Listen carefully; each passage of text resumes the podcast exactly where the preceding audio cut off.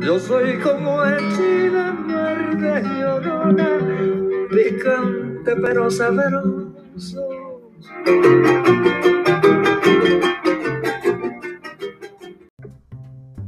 Hola, ¿qué tal? Somos Luz Sánchez, Jessica Aguilar y Melina Cruz. Y nosotros les vamos a presentar nuestro podcast acerca de la comida tradicional y regional. Bueno, pues, ¿les parece si platicamos acerca de lo que es la, cocina tradicional?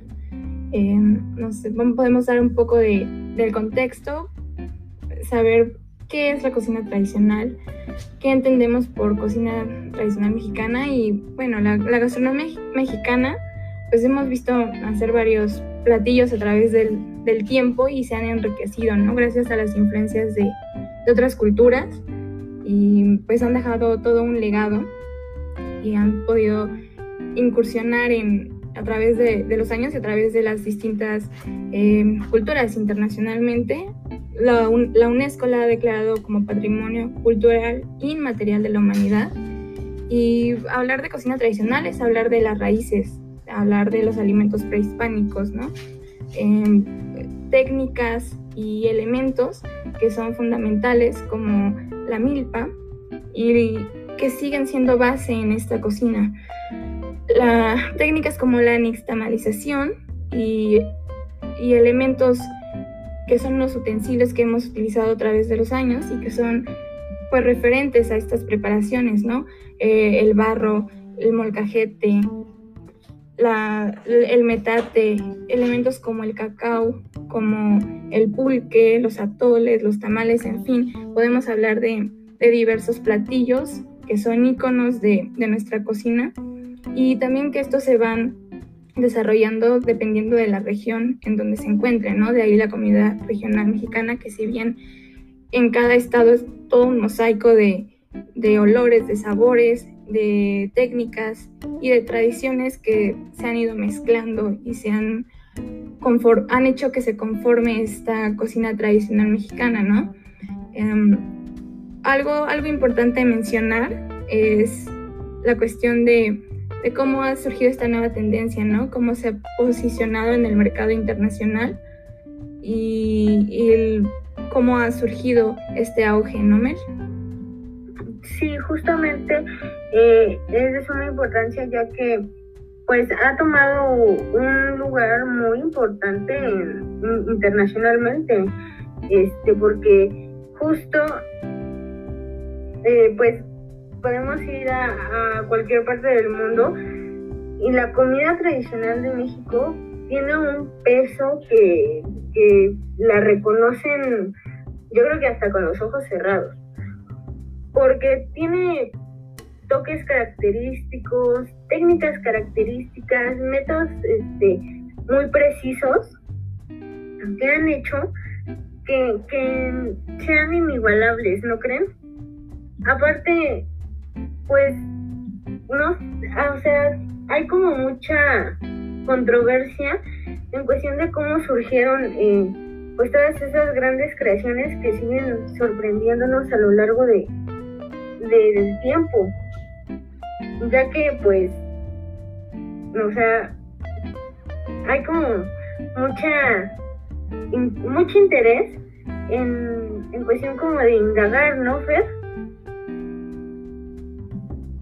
Así es, creo que también es importante mencionar eh, los principales exponentes eh, de la cocina regional y tradicional.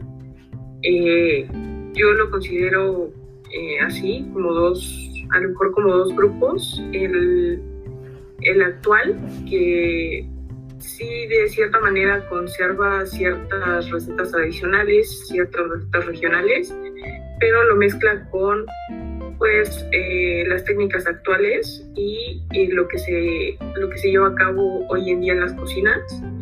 Y los segundos, que son eh, los cocineros de antaño, de, más tradicionales, más apegados a, a, contar la historia detrás de los platillos. Eh, y dos grandes representantes de este tipo de, de cocina tradicional y regional eh, son Yuri de Gortani y Patricia Quintana, que a través de pues, ciertos programas, eh, conferencias y mucho, mucho tipo de, este, temas eh, han intentado rescatar las tradiciones en los platillos y introducirlos a lo que es pues los nuevos medios de comunicación en la actualidad.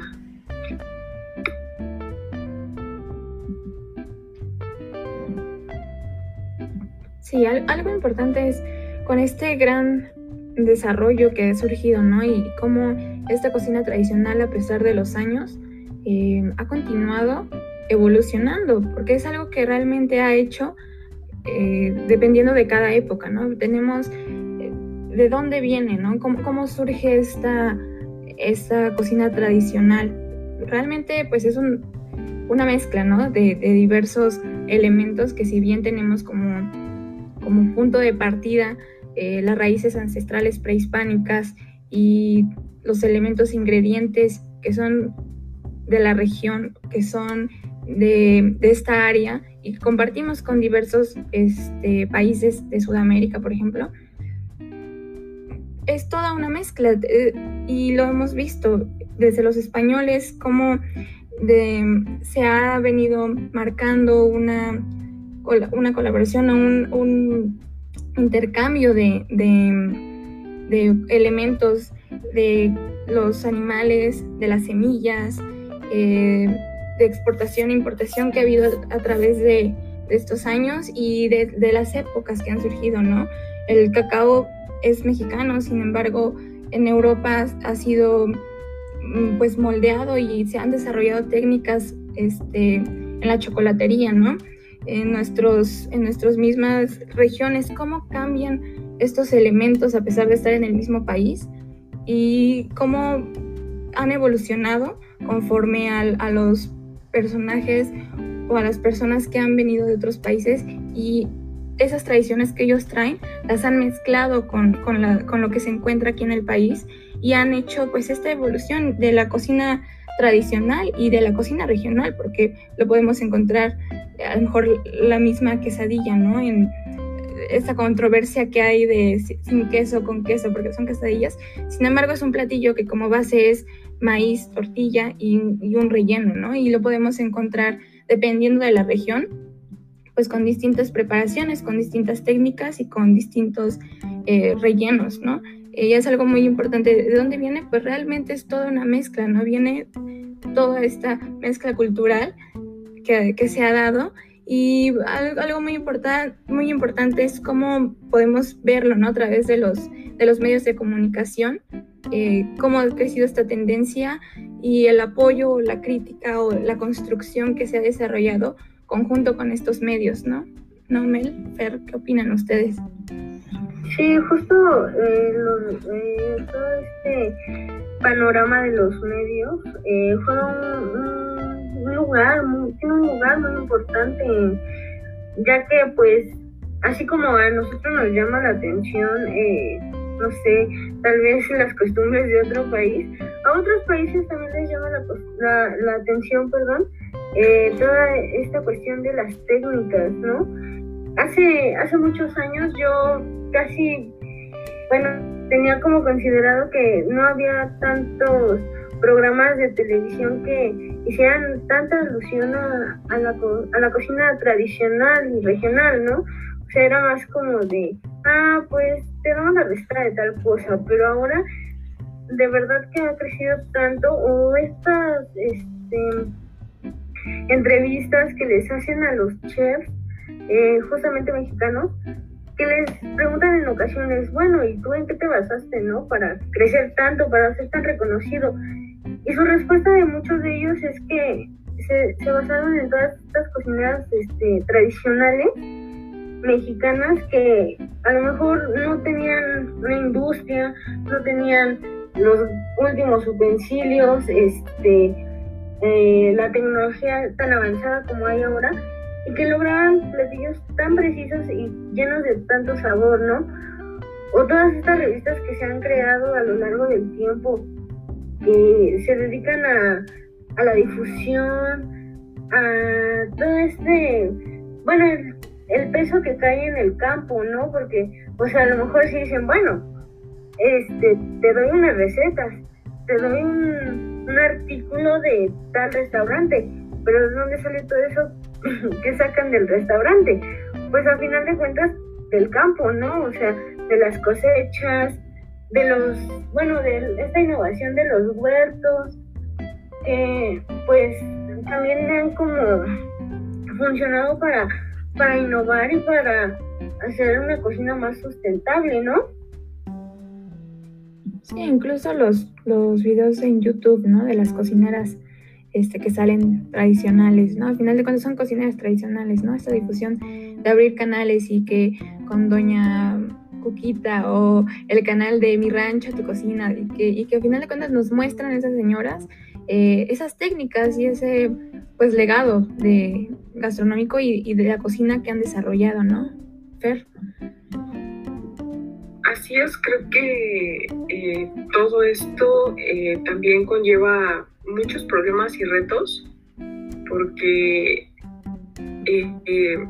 pues sí, los medios de comunicación actualmente se encargan de difundir muchísima información, eh, sin embargo, creo que hace falta eh, impulsar eh, nuevos proyectos que pues resalten todas nuestras tradiciones, toda nuestra, nuestra cocina regional y tradicional por medio de los medios actuales.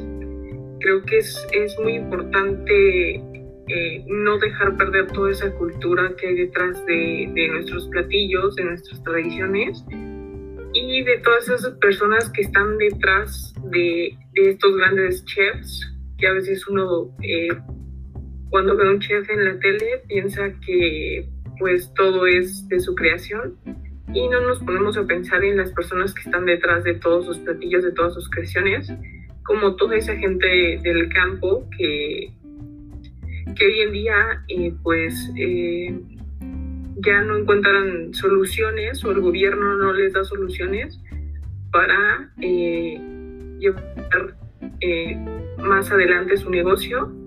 Y también estamos dejando mucho el camino fácil a todas estas empresas que hoy en día nos venden lo que es pues la comida rápida.